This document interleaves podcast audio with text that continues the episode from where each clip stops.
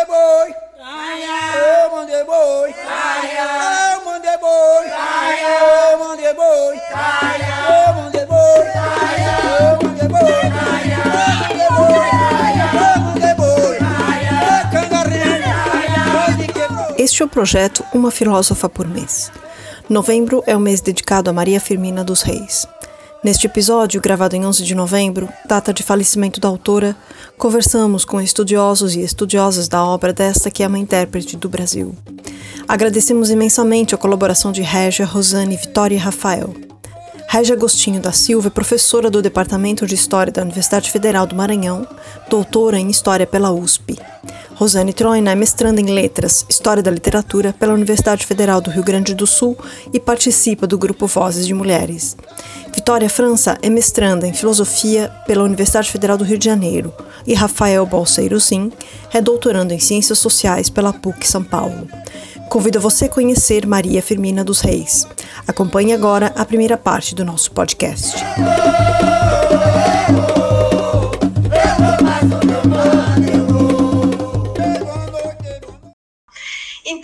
é, a, minha, a minha primeira pergunta tem um pouco a ver com a, a trajetória né, pessoal de cada um. assim. E eu gostaria de saber como Maria Firmina dos Reis apareceu, chegou na vida de vocês. Né? Então, eu gostaria de saber da Vitória França é, o que ela tem a dizer sobre como Maria Firmina dos Reis entrou na, na, na sua trajetória de estudos e pesquisas.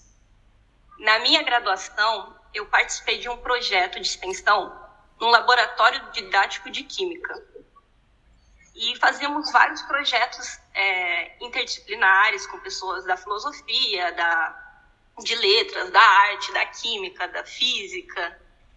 E eram era projetos em conjunto, mas eu tinha meio que uma função de puxar oficinas que tinha como tema o apagamento das mulheres dentro da ciência. Então, inicialmente, era uma proposta de buscar as mulheres cientistas importantes na história que foram apagadas, em que nós não estudamos elas nem na escola e nem na faculdade, e trazer essa história, trazer a obra dela.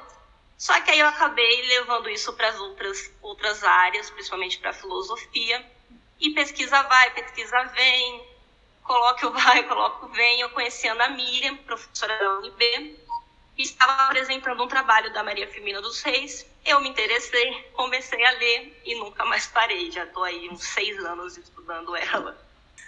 Que, que maravilha! E, e, e, é muito interessante perceber que a Ana Miriam Wunsch, né, da UNB, é uma ponte também para para nós em termos de outras mulheres na filosofia, né? É, sim, devo muito a, a Ana Miriam também pela por alguns, alguns conhecimentos de história das mulheres na filosofia. Que legal, bacana.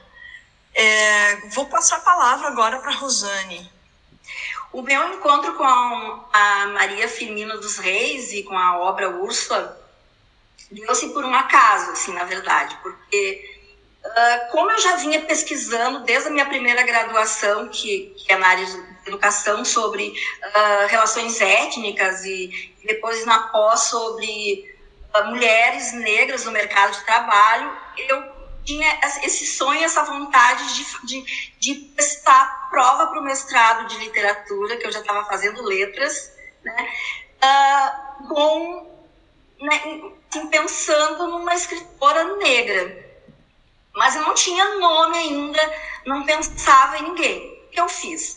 Eu fui para a internet fazer uma pesquisa aleatória, assim, e me deparei com o nome Maria Firmina dos Reis, né? foi assim amor à primeira vista, né? Eu lembro que eu fiquei assim até bem intrigada o porquê daquela mulher nunca, assim, eu nunca tinha escutado falar sobre Maria Firmina dos Reis, né? Então, uh, que assim, eu comecei, na mesma hora eu comecei a buscar sobre, sobre ela. Só que eu, eu, eu não, não tive acesso assim, a, a, a grandes informações. Uh, a primeira coisa que eu li sobre foi Juliano do Nascimento, algo que, que um artigo falando sobre essa escritora, mas eu não, eu não, não, não encontrei o rosto dela, eu não, eu não encontrei uh, o livro, né? eu não encontrei é, nada assim que, que, me pudesse respaldar melhor. O que eu fiz? Eu liguei para uma amiga minha, uma professora, e ela disse Rosane. Aí ela foi também buscou na, na pesquisa e disse Rosane, que coisa mais linda! Vamos e vamos, você vai entrar no mestrado e vai estudar essa mulher. Bom, tá aí eu naquele ano eu não pude prestar a prova para o mestrado por problemas uh, externos, né?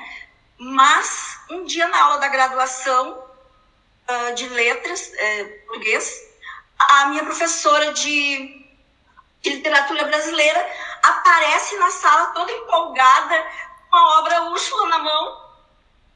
E eu já tinha escrito o meu projeto, na verdade, o meu ensaio de pré-projeto, assim.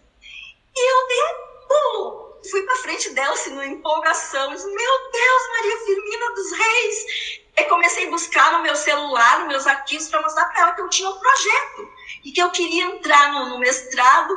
Já fui assim, direta. E eu te quero como orientadora, né? Porque eu nunca tinha escutado nenhuma professora falar no nome dessa escritora. E, e, e na, na universidade não, não tinha nada sobre, ninguém conhecia. Ninguém conhecia Maria Firmina dos Reis. Foi assim, amor à primeira vista. Muito legal, obrigada. Eu vou passar a palavra para a Regi agora. Acho que tem algumas, algumas histórias que vão se encontrar por aqui. É. Eu costumo dizer que, pensando né, no que vocês estão falando, que todos os caminhos me levaram a Maria Firmina. Uma longa trajetória, né? apesar de eu ser historiador e não acreditar em destino. Né? É eu fiz a graduação né, em História na Universidade Federal do Ceará e entrei no mestrado com uma, uma pesquisa sobre mulheres é, meretrizes no Ceará do século início do século XX. Só que no meio da pesquisa eu ia encontrando muitas falas contra o feminismo nos jornais de Fortaleza e também alguns textos assinados por mulheres, né? E aí eu cheguei, para o meu orientador e disse que eu queria estudar esses textos e não mais a questão das meretrizes. queria estudar literatura feita por mulher e também sobre a questão do feminismo. Aí ele ficou um pouco preocupado, mas aceitou que eu trocasse de tema. Aí é, eu fiz um outro projeto né, sobre feminismo e falas feministas, falas sobre o feminismo nos jornais do Ceará do século XIX. E refinando né, esse projeto, eu cheguei a duas escritoras cearenses, que foram, que são Emília Freitas e Francisca Clotilde, que são autoras também que, de certa forma, merecem, e muito, de certa forma não, elas merecem e muito, né, serem lidas a Francisca Clotilde fez um livro chamado A Divorciada, em 1904, e a Emília Freitas fez um livro chamado A Rainha do Ignoto, em 1899. Um livro extraordinariamente muito bem feito, né? diante do que a gente encontra das narrativas uh, femininas né? do século XIX. E é um livro até que as algumas editoras pequenas estão republicando.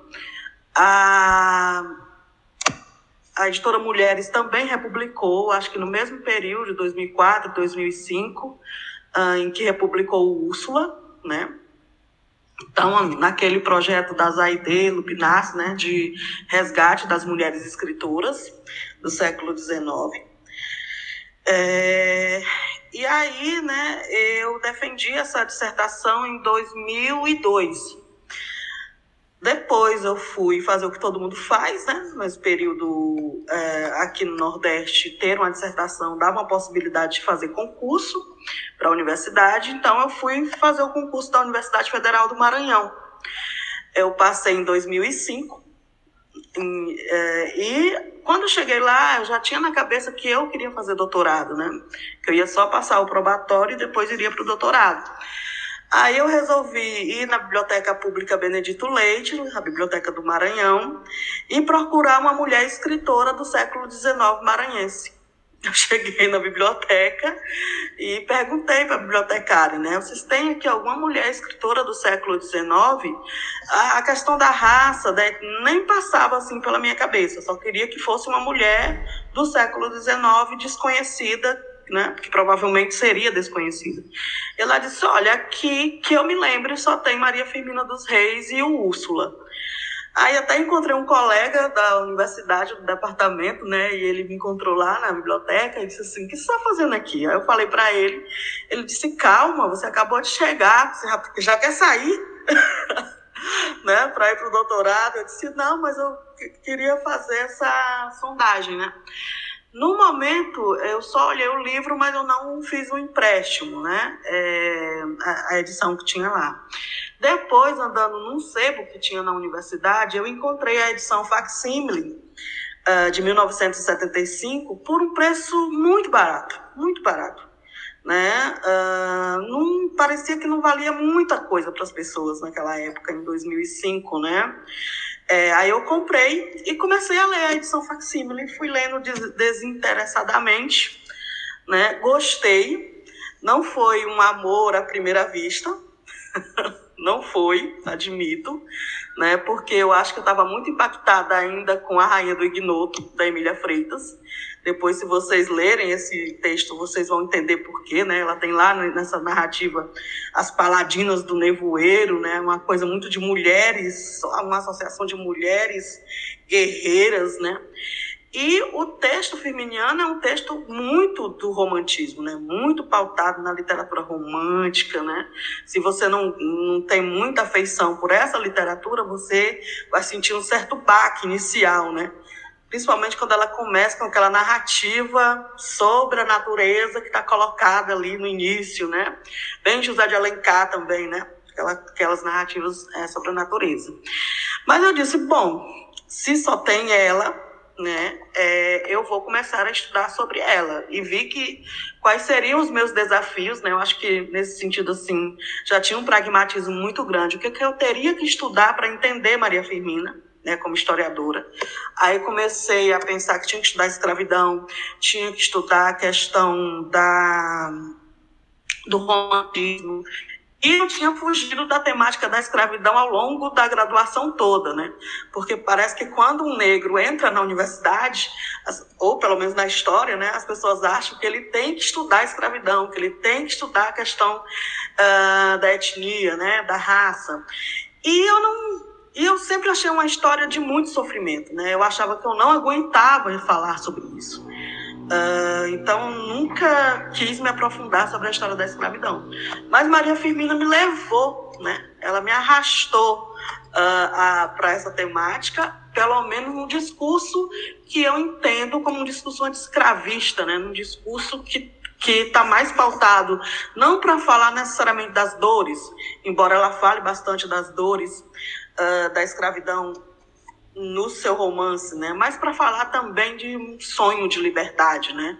E aí eu fui lendo as pessoas que já tinham algum texto sobre é, Maria Firmina, uh, como aí descobri a edição de 1988 da Luísa Lobo, né? Organizada pela Luísa Lobo, onde tem o prefácio que eu acredito e depois vocês podem até discordar que inaugura um olhar que ainda não foi superado sobre Maria Firmina, que é o prefácio do Charles Charles Martin, né, em que ele coloca lá é, Úrsula, uma rara visão de liberdade. Né? Então, nesse prefácio, ele inaugura a ideia de que Maria Firmina escreve é, no romance uma narrativa que dá aos escravos né, uma, uma possibilidade, né, esses cativos, uma possibilidade de fala, de falar contra a escravidão e dele ser um personagem ativo, diferente do que estava colocado na literatura brasileira desse período. Né? Não havia outra coisa igual antes, né? e demorou algum tempinho para ter depois. Né? Então, é Fui lendo o prefácio também do Eduardo de Assis Duarte, né, o pós-fácil, na verdade, do livro da edição 2004. Fui conhecendo o trabalho da Algemira Macedo Mendes, que estava defendendo a tese em 2005. E aí eu fui fazendo o meu projeto, né? Fui fazendo o meu projeto diante do que eu já tinha lido, uh, mas nunca sem imaginar, e assim, não sei se se para vocês aqui, né, eu acho que mas, talvez para o Rafael também essa pergunta pode ser válida, eu nunca cheguei a imaginar né, que a Maria Firmina alcançasse o que ela está alcançando hoje. Né? Era um desejo. Sempre foi um desejo meu, tanto na, na dissertação, que as pessoas conhecessem Francisco Clotilde, Emília Freitas, assim como foi um desejo da tese, né? Por, um, era uma das motivações, se tornar essas mulheres conhecidas. É, mas eu não, nunca cheguei a imaginar que ela tomasse essa proporção que ela tomou hoje. Né? E foi assim que estudo essa mulher desde 2005, né? O pessoal também fica nessa história, quem estudou primeiro, quem estudou depois, né? Eu acho que a gente tem que fazer referências também é, algumas pessoas, no caso o Nascimento de Moraes Filho, né, que fez a biografia também, fui atrás dessa biografia, a única biografia, na verdade, até agora, da Maria Firmina, né, feita em 1975, o trabalho que ele e o Horácio de Almeida fizeram de resgate, né, pelo menos para dentro do contexto maranhense, em 1975, mas acredito que o boom vai se dar a partir de 2004, quando a editora Mulheres publica né, a, a Úrsula, e depois vão acontecer outras coisas que eu acredito que vão fazer dar a, a Maria Firmina essa visibilidade que ela tem hoje, que é tão merecedora, né? É isso. Não, ótimo. Já vou, então, acho que o Rafael já pode até aproveitar e na sua apresentação de por, de como veio a conhecer Maria Firmina, responder um pouco a pergunta da Regi também, né, sobre essa repercussão contemporânea, né, de Maria Firmina dos Reis. Eu considero que a vida, a vida às vezes ela é muito louca, né? A gente pensa escolhas, a gente pensa caminhos, mas sendo destino ou não, esses caminhos acabam mudando de rumo, mudando de percurso. Eu falo isso porque desde criança eu sempre quis ser professor. E quando eu estava no ensino médio, minha ideia era ser professor de História da Arte. Uma perspectiva de uma arte branca, europeia e hegemônica, né? Essa que a gente conhece. E acabei, por força do destino também, é, não entrando nem na graduação de História e nem na graduação de Artes, porque minha ideia era fazer Artes primeiro e História depois. E aí, com as duas formações, me especializar em História da Arte. Acabei fazendo design gráfico na Escola de Belas Artes, aqui de São Paulo. E quando eu terminei o curso em design, não fazia mais sentido fazer história. E acabei indo para sociologia, isso na minha cabeça, né? Eu falei, ah, já que eu não vou mais ser professor de história da arte, fiz design não me encantei com a disciplina, vou mudar de rumo e acabei caindo na sociologia, nas ciências sociais. E foi durante o curso de graduação em ciências sociais, na Escola de Sociologia e Política de São Paulo, que eu me deparei com um autor contemporâneo de Maria Firmina dos Reis, embora eles não se conhecessem, que era o Luiz Gama. O Luiz Gama, que assim como a Firmina, teve a sua primeira obra, e única obra no caso dele, publicada no ano de 1859, que é um compêndio poético chamado Primeiras Trovas Burlescas de Getulino. É, quando eu estava no final do curso, desenvolvendo a monografia de conclusão, ah, o que me interessava era entender justamente esses marcadores como que era possível, num contexto social, político, cultural e econômico, como o do Brasil do século XIX, né? que era sustentado basicamente pelo patriarcado num eixo e pela escravização no outro eixo, como que foi possível, quais eram as condições e possibilidades de emergência de uma personalidade como a dele, um autor negro publicando literatura e sendo conhecido pela sua militância política e também por conta dos seus escritos, né? E aquilo me interessava muito. E quando eu estava pensando já, finalizando o trabalho, em que projeto que eu construiria para o mestrado, a minha ideia era seguir na literatura, mas eu migraria para um caminho completamente diferente. Eu estava completamente encantado pelo Ariano Suassuna e eu queria estudar o movimento memorial, que acabou de completar 50 anos agora no mês passado, né? Mas foi durante esse trabalho de conclusão do curso sobre o Luiz Gama que eu descobri a Maria Firmina dos Reis numa nota de rodapé. E é uma coisa que eu sempre brinco, né, quando eu vou contar essa história, que é sobre a importância das notas de rodapé. Geralmente a gente está estudando, pula as notas, acha que a nota não serve para nada, mas é o que eu sempre digo, a nota pode trazer para a gente uma série de descobertas. E foi através de uma nota que estava num texto do professor Eduardo de Assis Duarte, da Universidade Federal de Minas Gerais, que eu conheci Maria Firmina dos Reis. Era um texto que tratava o Luiz Gama como precursor do abolicionismo no Brasil, e lá para as tantas do texto, o professor Eduardo dizia alguma coisa parecida com isso. A despeito de ser considerado o precursor do abolicionismo no Brasil, no mesmo ano em que Luiz Gama publica em São Paulo suas primeiras trovas burlescas de Getulino, consta no Maranhão a presença de uma mulher, também negra e escritora, que é responsável pela publicação do romance Úrsula, o primeiro romance de autoria negra e feminina da literatura brasileira. E aquilo mudou completamente a minha percepção com relação à minha trajetória acadêmica a partir de então.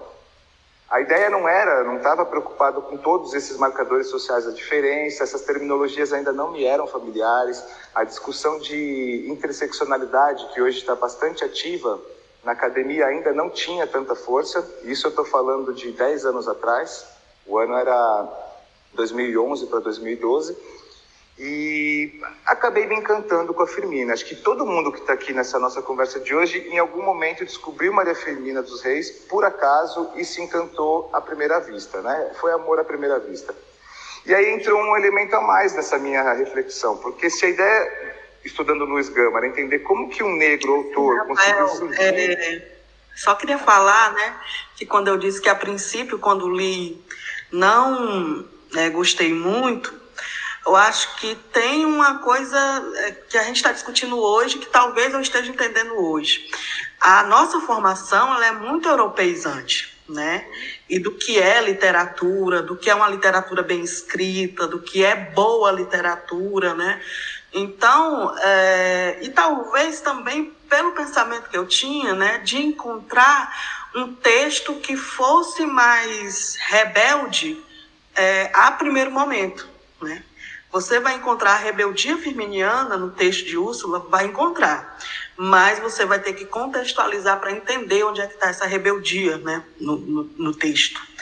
Uh, então, acho que a primeiro momento, essa leitura europeizante de formação que, é, que eu tinha, né, me impossibilitou de ver né, é, valor não sei se eu posso até dizer esse valor literário, porque na minha formação não é de letras, né?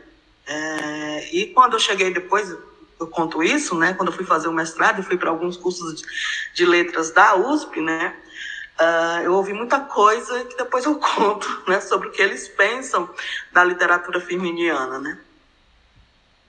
Muito bem, mas só aproveitando esse, esse gancho da professora Régia, eu confesso aqui publicamente para todo mundo que estiver ouvindo a gente que eu demorei muito tempo para conseguir entender e admirar a obra de Maria Firmina dos Reis, porque o que me encantava era a trajetória dela como personalidade política do seu tempo.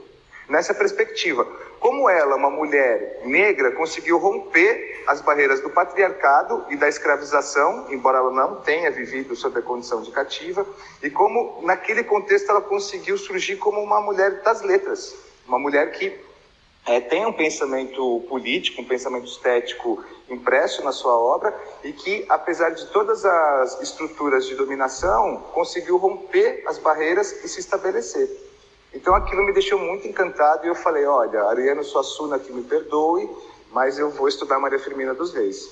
E foi então que eu comecei a desenvolver o projeto e acabei elaborando esse projeto ao longo dos anos de 2014, 15 e 16 na PUC de São Paulo, no programa de Ciências Sociais. E isso a gente pode comentar mais para frente, mas tem uma certa resistência, né, dentro das ciências sociais, principalmente nesse campo específico do pensamento social brasileiro, ou então da trajetória intelectual de personalidades ilustres da sociologia brasileira ou do pensamento brasileiro de modo mais amplo, tem uma resistência muito forte com relação a determinadas personalidades.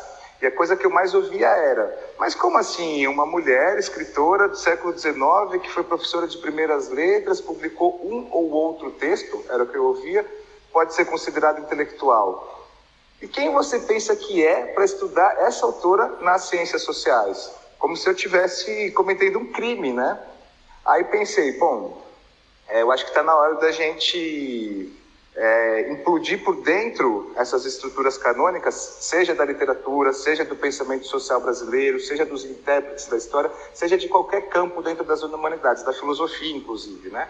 É, e achei por bem que eu precisava, dentro das ciências sociais, forçar um pouco a barra, sabe? Entre aspas aqui, né?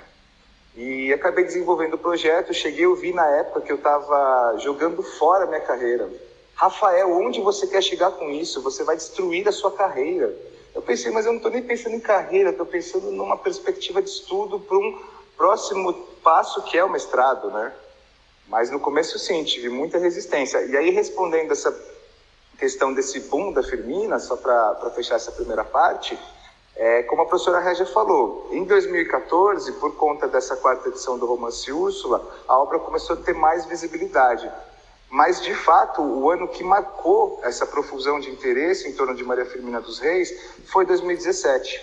Hoje é 11 de novembro né, de 2020 e hoje exatamente marca o centenário de, aliás, os 103 anos de morte da Firmina.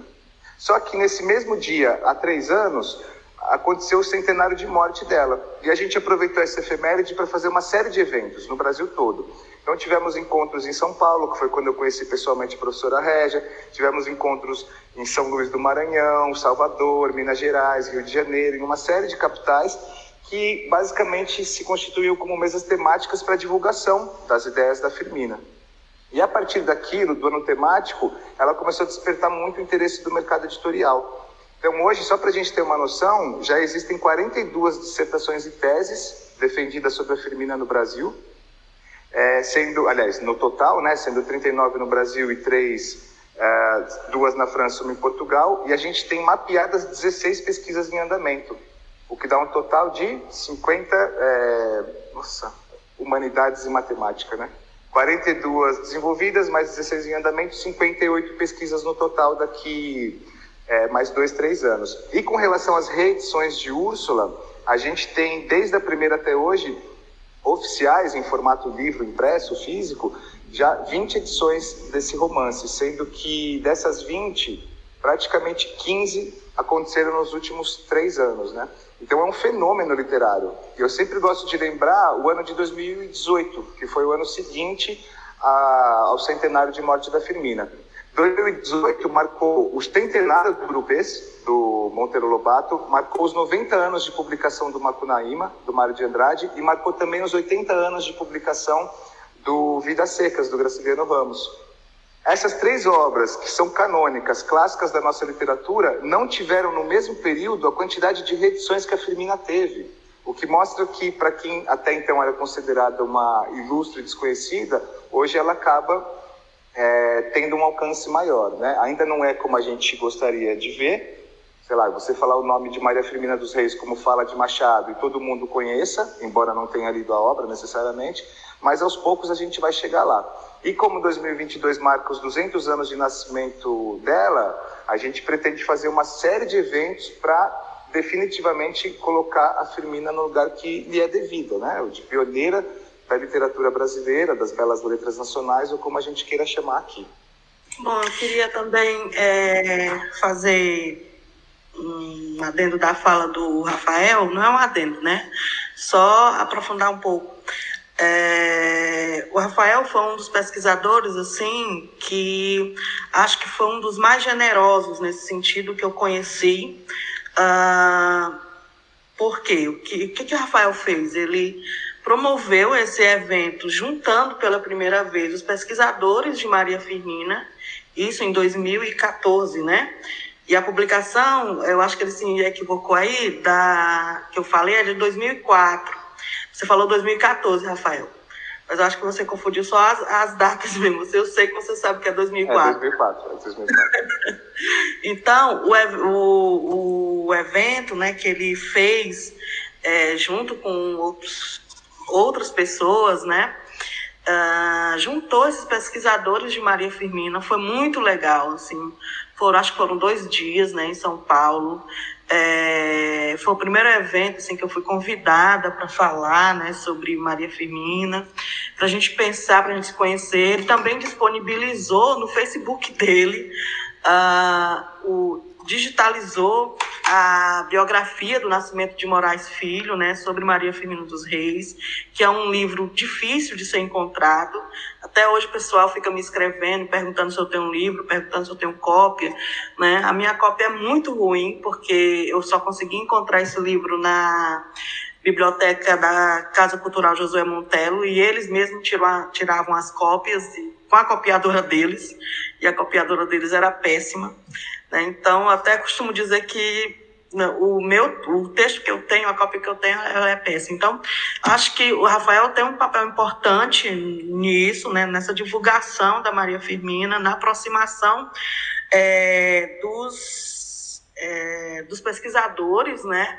Embora eu saiba que hoje a gente tem muito mais gente pesquisando, eu até tento chamar para a rede, eu fui chamada agora para uma qualificação é, de doutorado na Unicamp, de uma menina que já pesquisou Maria Firmina no mestrado, que é Carla Sampaio. Eu não sei se o Rafael conhece, se ela está na nossa rede. É, ela fez um, uma dissertação na educação da Unicamp sobre Maria Firmina e agora está fazendo doutorado. Uh, também teve, teve outra menina que me escreveu, que é a Karina, acho que ela é do Rio. Uh, eu acho que ela vai tentar ainda, não tenho certeza se ela, se ela já fez, se ela está fazendo mestrado ou doutorado. Então, acho que teve isso, né? E pensando essa coisa também ainda da de, da de como ela, a visibilização, né? Eu acho que eu dei uma entrevista que ainda vai sair ainda para a revista da FAPESP, né? De São Paulo, eu acho que vai sair esse mês sobre a Maria Firmina, eu e junto com outras pesquisadoras, né? Uh, e lá eles mandam um texto para a gente ver antes de ser publicado, né? Eles colocam que alguém apontou que as leis, né, de obrigatoriedade do ensino é, sobre história de África, sobre história indígena, talvez tenha ajudado nessa visibilidade. Um professor colocou, uma professora colocou isso, né? Fazendo com que de repente a temática afro é, brasileira, afrodescendente, né, ela ganhasse um espaço que, a, que não tinha ainda, né, é, uma visibilidade que ainda não havia.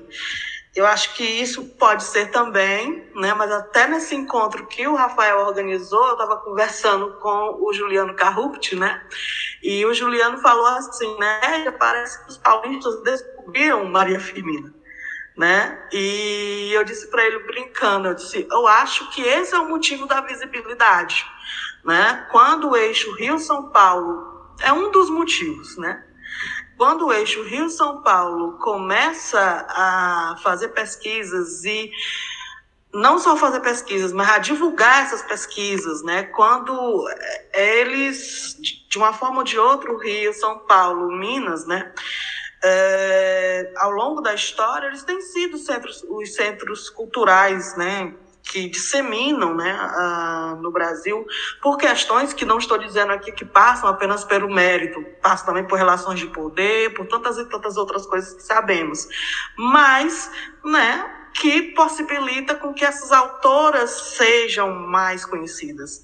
Né, eu acho que tem, tem isso, né, tem o fato de a gente ter aí Uh, também a questão do movimento negro. Eu acho que esse movimento negro né, no Brasil inteiro, desde a década de 70, com o nascimento de Moraes Filho fazendo no, no Maranhão né, esse resgate da Maria Firmina, uh, hoje né, o movimento negro com uma visibilidade bem maior, com a questão dos feminismos negros, né? Então eu estou agora numa banca, é, numa banca não, estou num, num mestrado de letras que, nossa, muita gente escreveu para é, escrever o projeto sobre Maria Firmina. Né? E falando do, da questão do lugar de fala, dos feminismos negros, né?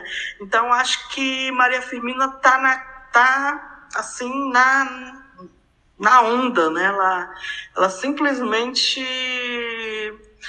uh, bombou por vários motivos. Acho que todos esses motivos né, levaram com que isso acontecesse.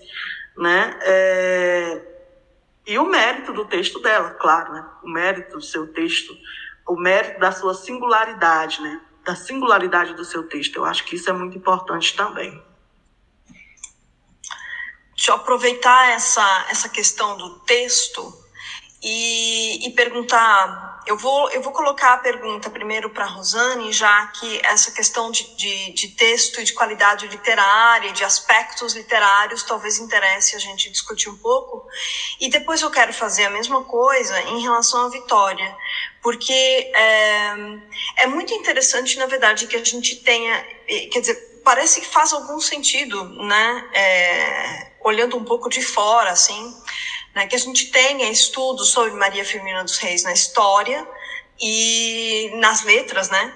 Mas e aí depois eu passo a bola para a Vitória falar um pouco sobre isso.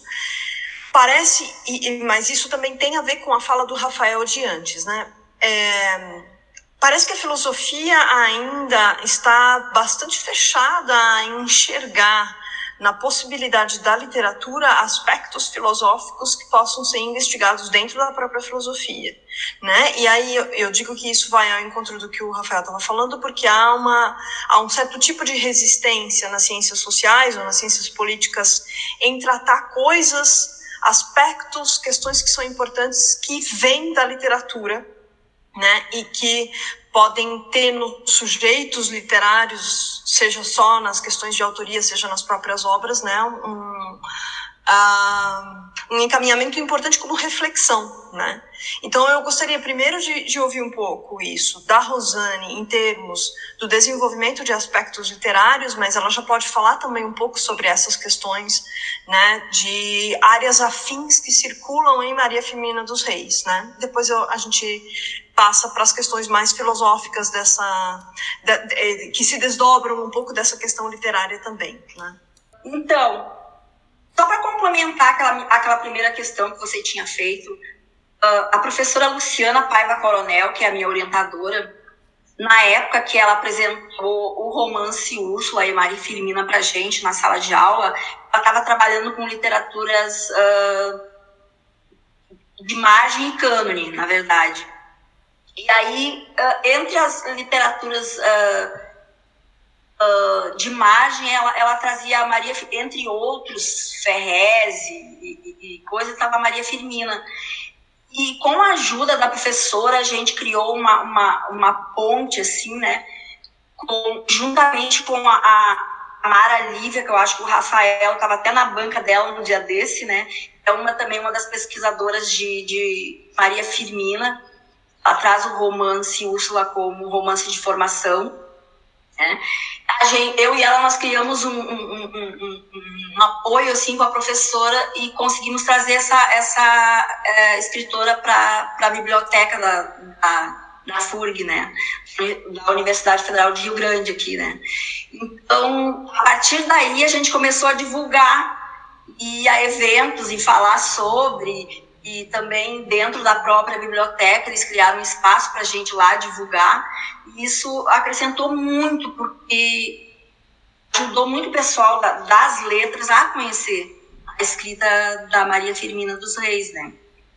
Então, uh, a gente está muito acostumado né, a estudar apenas as obras canônicas. Então, quando a gente se depara com, com, com esse tipo de escrita, a gente fica meio assim. Tanto que uh, eu compartilho também dessa ideia que a, a escrita da Firmina de, no romance Úrsula, que é o que eu estudo, então né, posso falar com mais. Uh, né, mas, assim, uh, o que o Rafael falou e que a professora Régia falou sobre. A, no início do texto, ele, ele nos causa um certo. Eu não sei nem dizer assim, dá vontade da gente pular, né? e diretamente para o capítulo 9, o capítulo da, da preta Suzana, da mãe Suzana, né? Porque o, o romantismo ele traz né, essas questões muito esses exageros, aquelas, né, é, é, então aquilo vai meio que cansando o leitor, o leitor meio desavisado, assim, né, digamos. Então, mas como a gente já está acostumado dentro da, das letras a, a esse tipo de leitura, né, né? o romantismo é, é, é assim, então a gente já está acostumado. Mas um, um, leitor de outra área, com certeza, tem dificuldade de entender, sim, uh, essas questões da, da, da escrita da Maria Firmina. Então, como a minha dissertação, que está ainda né, caminhando, vou precisar da ajuda de vocês, por favor, uh, eu trago uh, como tema assim, as concepções hegemônicas de gênero e etnia uh, na obra Úrsula. Né? Então, como a, a literatura ela, ela, ela, contribui né, para essa discussão né, é, acerca dessa diferença de subalternidade que compõe essa temática né, do estudo a partir dessa obra Úrsula. Né? Então, essa abordagem da identidade negra eu estou investigando e essas marcas dessa desconstrução dessas concepções hegemônicas é, de gênero e etnia no romance já tem estudos que tratam sobre isso então, às vezes eu sinto uma certa dificuldade, né? Parece que eu tô andando em círculos, mas tem que, que acho que tudo que se refere à Maria Firmina e à escrita da Firmina não é exagero, né? A gente sente, mas não é, né? Quanto mais a gente falar, melhor. Quanto mais fazer ela para essa visibilidade, melhor, né?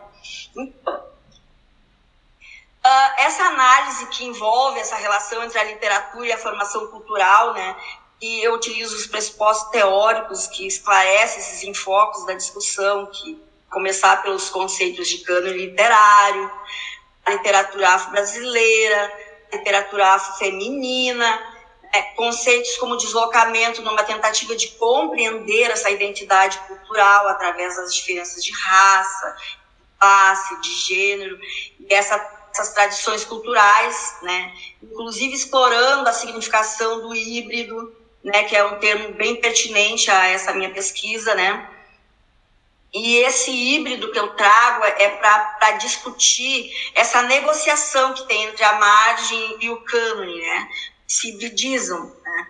Uh, então, é, é, evidente que esse olhar para esses textos que não foram considerados importantes e, consequentemente, não entraram no cânone literário do século XIX, implica esse, esse é, um, um, um, assim, um, exame de aparato né, institucional da construção da nação, né, incluindo o papel da literatura, uh, uh, das histórias literárias, desse sistema crítico. Né. Então, eu tive essa necessidade de questionar essas determinações culturais de esses códigos de interpretação e valor inscritos na história e da cultura, né? Que, que significa que é colocar em cena outros valores, né? Na reinterpretação do passado e reconhecer a violência, né?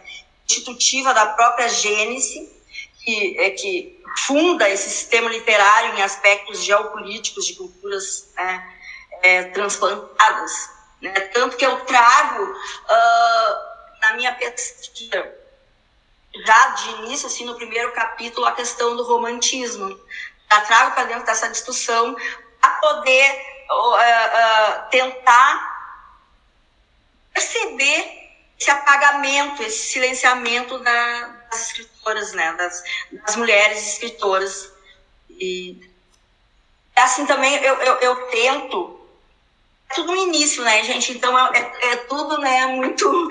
Mas uh, uh, eu, eu acho muito importante trazer a questão do Luiz Gama, como a gente já citou, né, é, juntamente com a Maria Firmina, para fazer esse contraponto né, de, de, de precursores né, dessa escrita afro, né, afro-brasileira. E é isso.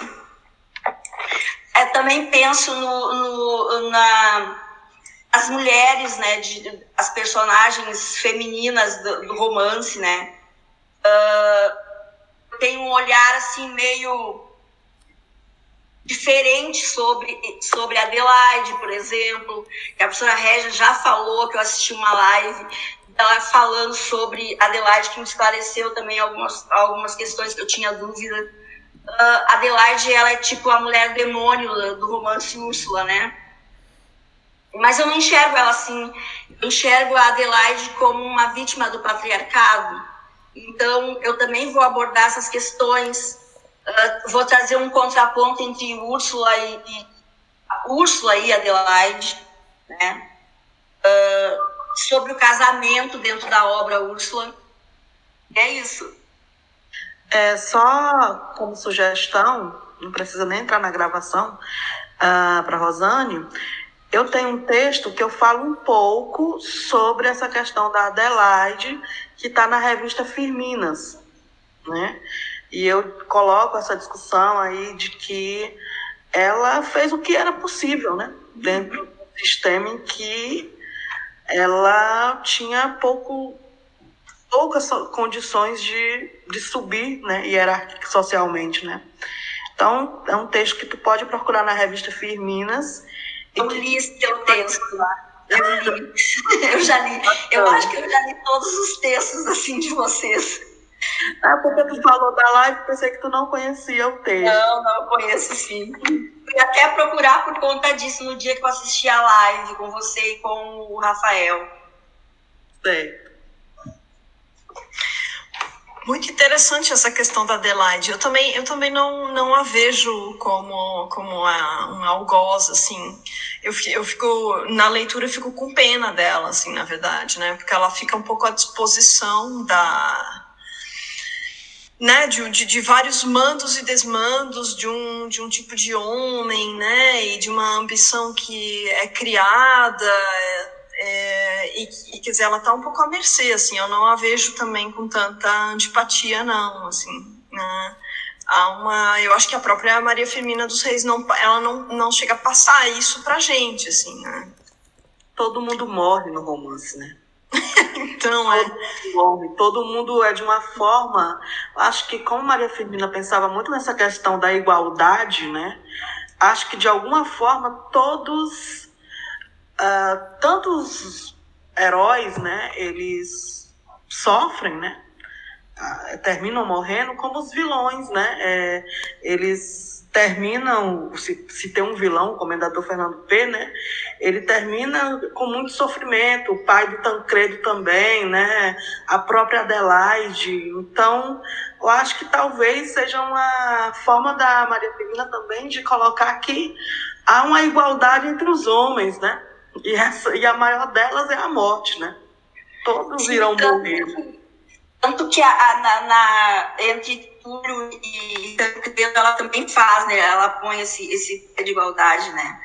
É, entre, entre eles dois, assim, diferente de tudo que a gente já tinha lido né, na literatura brasileira, porque a gente não, eu, eu, pelo menos eu nunca me deparei com algo parecido, que uh, eles e eles são pessoas iguais, eles, eles, eles falam de igual, assim. Aliás, até Tancredo, ele aprende com o Túlio, né?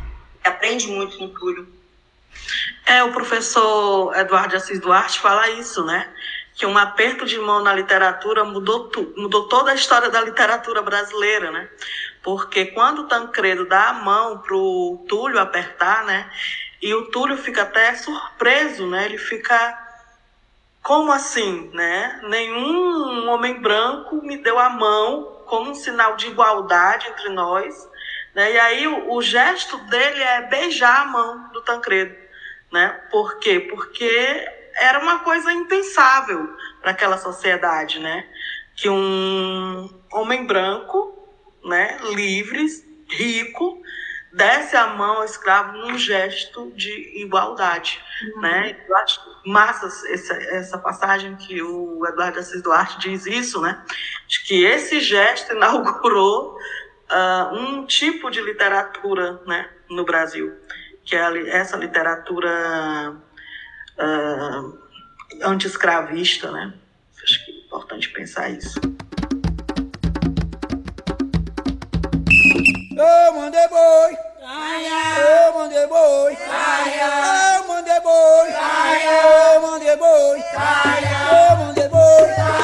Eu mandei boi!